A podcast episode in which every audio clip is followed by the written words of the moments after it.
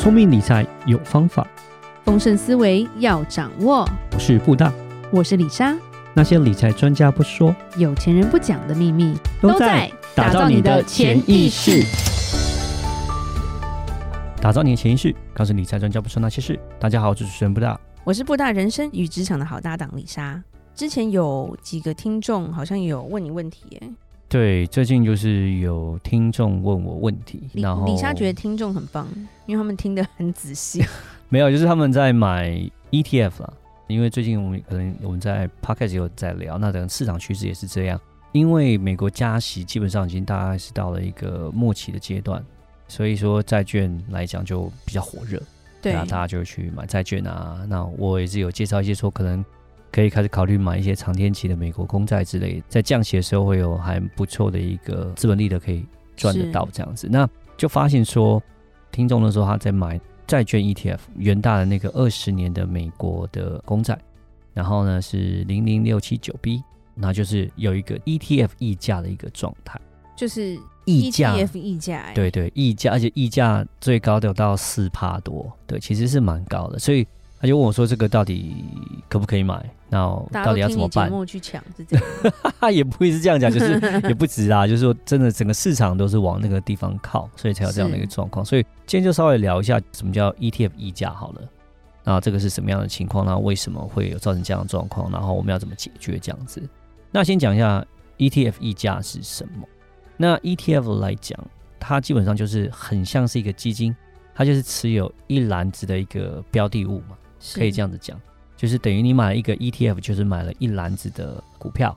那我们讲最简单的，像是元大的零零五零好了，我觉得这是最基本的这个蛮热门的这个一个 ETF，他就买了全台湾前五十大公司的一个股票。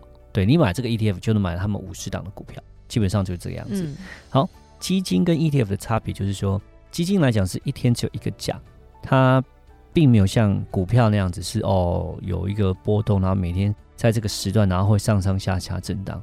哦，那 ETF 跟基金的差距就是说，ETF 就像股票一样，它是会有时价的，它不是只有一天一个价，它会跟着整个呃股票市场，它就会一直做变动。那我们刚刚讲买一个 ETF 来讲，它就是买了五十档的股票嘛，就是像零零五零，我们举这个例子来讲是这个样子。那什么叫做溢价？溢价的状况就是说，你买这个 ETF 之后，你去把它做一个换算。举个例子来说。我们刚刚讲零零五零，你买这个一股的零零五零好了，那其实基本上它就会去划分说，哦，它可能是有哪五十档其他的台湾的前五十大公司的股票，那你可以去做计算，这五十家公司的股票的价钱你是知道的，也是透明的，他会把它去做一个调整，然后去算出来说，哎，这个 ETF 现在零零五零是多少钱，对不对？但是呢，溢价意思就是说，当你去买这个 ETF 时，发现说。它去转换成这五十档股票的时候，它的价钱是比这五十档股票来的高的，它是比较贵的。可能这五十档股票净值算起来，诶，它其实只值了大概二十块好了。可是现在可能这个 ETF 在发行的时候，可能有一些特别状况，太热门、太抢手还是干嘛，它涨到二十三块，所以这个就是溢价。对，所以等于就是你买贵了的意思。就是说，再简单讲，也是供需的问题。对。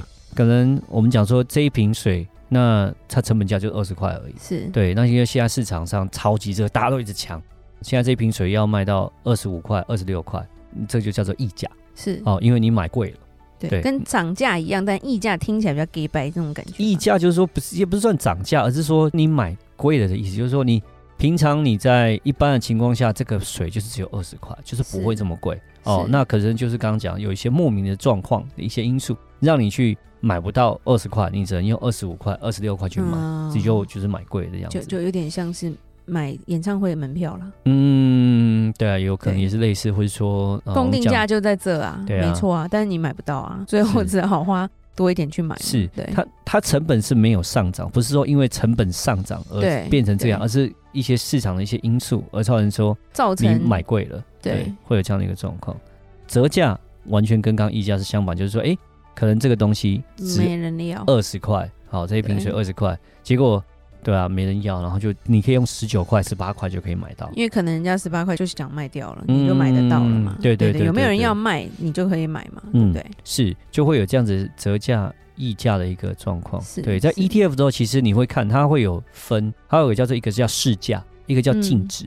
净值就是代表说它现在净值多少，它价值多少，因为。可以算得出来吗？就我刚刚讲零零五零，你可以知道这五十档股票的股价是多少，你就可以算出来这个 ETF 实际上应该是这个价钱，这就是净值。可是它有个市价，那这个差价有差距吗？对啊，就刚刚讲就是溢价跟折价，就是在这个上面有差距。哦，市价就是在这上面有差距。对，净值是它原本的价值。对，净值有它原本价值是多少？那市价就是说你现在买卖多少？你现在买卖要花多少钱？对对对对对啊，一般来说。像是基金的话，基金基本上一天就是一个价，然后它的市价就是等于净值价，就没有不会变动。但是 ETF 有的时候在一些不特别状况上，这个市价跟净值会不一样。对哦，就像我刚刚提到一开始这个零零六七九 B，现在因为债券市场呃非常的火热，好，然后再加上是说，因为这零零六七九 B 呢。它的发行量已经达到一个门槛，因为太多人买，它的现在基金的总值是七百多亿台币。对，那它已经达到一个它的发行量的最高等级，它没有办法再发行更多，但是市场大家还要再买，结果它溢价溢价大概四趴多。对，就同样的状况，同样等级，就我可以去看说，哎，市场上也有别的公司，也有像富邦啦，有像群益啦、凯基，他们有发行类似同样性质的美国。的那个长年期的债券，可是它就是硬生生比人家多贵了四趴。对，因为其实本身的标的物是一样，他们都是买二十年以上的美国国家公债，都是一样的东西，都是一样的标的物。但是你买元大就硬生生要贵四趴，因为我刚刚讲，就是因为供需的问题，它发行的量就是不够市场的需求，所以呢它就涨了。喜欢品牌吧？对对对，那当然可能元大投信这边的品牌也是不错，所以造成说一股脑啊往那个地方走。那当然它的量也是最大，因为我看到。同样性质的，就是基金来讲，元大这一档是七百多亿，那是最高的。是对。那这个东西来讲，基本上溢价，通常来说都是比较是短期，短期可能会有个状况，因为我刚刚讲了，净值跟市价，你可以逻辑去思考，不会差太多。通常是只有一些小状况，嗯、就是特别的因素才会造成这样的一个价差，之后都会校正回归。但那个校正回归，对对对，因为就是校正回归，对啊，对，就基本上就是，就是市场可能过热或市场过冷，但是它之后会校正回归，回到它的净值，因为它的本质是多少钱嘛？对对对对，通常会调整回来。啊、那呃，元大的状况就是因为它的发行量是低于它市场的需求，对，嗯、所以呢，它就溢价了这样子。那最近来讲，金管那边同意说，它可以再多募五亿出来嘛，所以它又有新的这个让。大家可以再去购买这个量出来，那这个量出来之后呢，它就会慢慢会均值回归。我今天看了一下，它这溢价四趴多，现在就变成溢价两趴多，那就是之后就会校正回归啦，基本上是这个样子。是是是。那我们大概是讲一下，就是说，通常为什么溢价会发生？第一个就是，就像我刚提到，市场的供需不平衡，嗯、哦，这是一个很明显的状况，因为太热嘛，哦，就像鸡蛋一样，哦，太热了，然后就大家就涨价，慢慢变好，慢慢对对对对对，当你。空挤一出来之后，然后就慢慢就会变。当鸡开始长大，愿意生蛋之后，对，刚刚那个零零六七九 B 也是状况就是这样，就是哎，像当供给开始多的时候，哎，它又开始校正回归，回到一般的状况。是，对，那短期就会有这样的一个可能溢价折价状况，就是因为市场的需求的关系，因为供需可能不平衡。嗯，那第二个再就是可能流动性不佳的问题哦，因为股票买卖、ETF 买卖都是一样，就是我要卖就要有人买。你要买就有人要卖啊，对呀、啊，都是一样，都是要去做撮合的嘛。对，那流动性不佳的状况就是这样，就是哎、欸，我可能我想要卖，没人买，那、啊、没人买怎么办？你就越来越低，越来越低，跟房地产很像啊，对，一样一样道理。对对对，对，嗯，所以其实也跟市场也是蛮有这样的一个关系的。嗯，对对对对对。那在第三个话来讲呢，可能就是政治因素。政治因素来讲，就可能像中国的证券啊。有时候比较会有这样的状况，因为中国政府对于这种汇兑啦、证券市场可能都有一些管制。那可能我忽然间说，哦，我不能够大量的买进或卖出这些中国相关的 ETF 的时候，可能就会造成那种就是溢价折价的状况。哦，所以也是一样，就是市场的状况被限制。对对对，当你被限制的时候，然后价钱就会有一些波动这样子。那一般来说啦，我觉得合理的折溢价是大概是零点一趴左右，正负零点一趴，我觉得是很正常。是哦。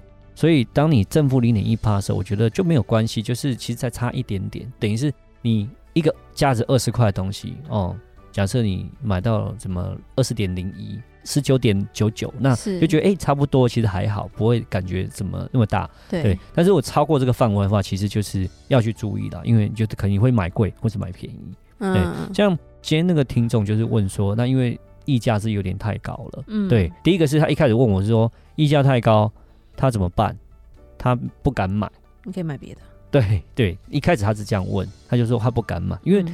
他会校正回归嘛，对不对？那我现在我买了我二十块东西，我买了二十四块好了。那哪一天他就过一个礼拜，他就降为二十块，我就是买贵，我就是变成冤大头嘛，我就潘拿嘛，对不对？那当然他会觉得说盘子是盘子，是就变成说我不太敢买哦。对，我觉得这个是很正常。所以你看他之后他不敢买，还好还看得懂，没有硬给他买下去。对，因为有时候有些人投资人不一定说哎，知道这么细节，有可能有时候像我们来说买。基金要买 ETF，为什么？就是定期定额嘛，你根本也不会说定期定额，你他就直接扣款啊，你根本就也不会去想说，哎、欸，他现在溢价哦，我不要买，对，就是之类，或者我折价是个好点这样子。是，对是是。那第一个是他是问说，哎、欸，那我是不是不要买？那我该怎么办？那时候我就建议他说，其实你就去找别家厂商、别家的发行商、别家投信，他发行类似同样的债券的标的物，我觉得基本上标的物是一样的，绩效不会差到哪里去。对，一般来说不会相差太多。那我就看了一下，哎，发现就除了元大这一档就是特别溢价的有点严重。对，那其他的像是富邦啊，那其实别家的凯基的国泰的其实都还好，都没有溢价。我就说，如果是这样的情况下，我觉得你就可以去买别家。尤其是我还特别去校正他们的回报，其实回报表现是差不多的，标的物都是一样，都是美国国债嘛，二十年以上的。是，所以其实绩效不会差的太多。所以说。我就推荐他是去买别家，那后，后来他就问我说，他已经手上持有了很多，嗯，对，他手上持有很多，然后呢，他说最近元大这边他已经要正在申请说他要发行一个新的量，他说他怕说我现在已经溢价这么多了，我现在是不是去卖掉，然后去买别家，这样子我就赚到这样子，那我就说，哎、欸，那可以啊，我说你的量那么大的话，其实你可以这样子做啊，因为你等于是现赚四趴嘛。对，对啊，我现在就等于说，我这边我这一瓶水外面现在就是卖二十四块，可是我知道就是它就值二十块而已，它之后就会降为二十块。那我现在赶快先卖掉，我去别的地方买二十块了，对、啊，就是这种概念。对对对，对。然后我就说要做也 OK，我就说如果你量大的话就去做啊，但如果说量少，我可能就比较不必要。然后再来是说你一买一卖之间，最近当然是因为债券的。殖利率其实波动也是蛮大的，对，整个跟联准会的方向走，一下阴一下歌，所以变动是蛮大那。你要做这样买卖是可以，但就是要注意说，不要说哎，刚好在这个环节不小心，可能你。就是赔到这个价差这样子而已，嗯、对对对。而且因为 ETF 包装的东西不止一档嘛，嗯，所以它也是里面会互相起起伏伏那种感觉了。嗯，就怕说，哎、欸，你现在这一只拖累了，对，其他只的感觉。那或者说你这只卖的时候，哎、欸，刚好你在卖的时候，你可能 T 加二嘛，需要两个交易日。对。然后你钱还没拿到的时候呢，哎、欸，你的这边忽然间联准会又放。歌或放音，然后呢，哎，你的债券价格又波动了，就比如说你本来赚的这四八，这边就赔了，这样子。对对，也是有可能，这是要注意一下。但是我觉得是，因为部位够大的话，其实是可以这样做，因为是我觉得四趴是有这样的空间。其实讲实话，我们在股票常做这种所谓的套利高频交易，就是这样的道理。可能像台积电 ADR 哦。它你会看到市场说它是一个也是一个溢价的状况，很多人就会去买 ADR 或者买台湾台积电去做一个套利，去做股票的一个转换。对对，所以这个套利是可以发生，只是说哎，这个中间的利润跟你要 put the effort，就是说你要花的时间跟功力到底值不值得？那如果你值得的话，量够大，有这样的一利润，我觉得这是可以够，还就是可以去做的。嗯，嗯对，这其实蛮重要的，蛮重要去了解一些细节了。嗯。对，因为有时候听了一点点，了解一点之后，要实际去操作的时候，怕说因为不了解，看到一些奇怪的功能，然后就硬给它买下去，就后来买贵了。嗯，好，那就是大家跟大家讲一下，就是说你们在购买 ETF 的时候，可以再稍微查一下。其实基本上你 Google 一下就可以了，你就是查这档 ETF，然后看它的折价溢价。基本上像 Money DJ 或是一些基金的网站、ETF 网站，其实都有，它都会告诉你说它现在目前折溢价的状况。嗯、那我觉得在买之前，你也可以再稍微看一下。留意一下，那如果真的真的折呃就是折价或溢价太多的话，你可以挑选别家投信发行的同样的标的物的一个 ETF，这样的话可以让你就是说不会因为这样的一个小细节造成一些损失。这样，嗯，好，谢谢布大今天帮我们讲解。那今天就讲到这边。如果任何关于理财的问题，欢迎留言或寄信给我们。如果你对投资的细节有想要更加的了解，欢迎加入我们脸书的社团哦。打造你的潜意识，让你谈钱不再伤感情。我是布大，我是李莎，我们下次见，拜拜。拜拜。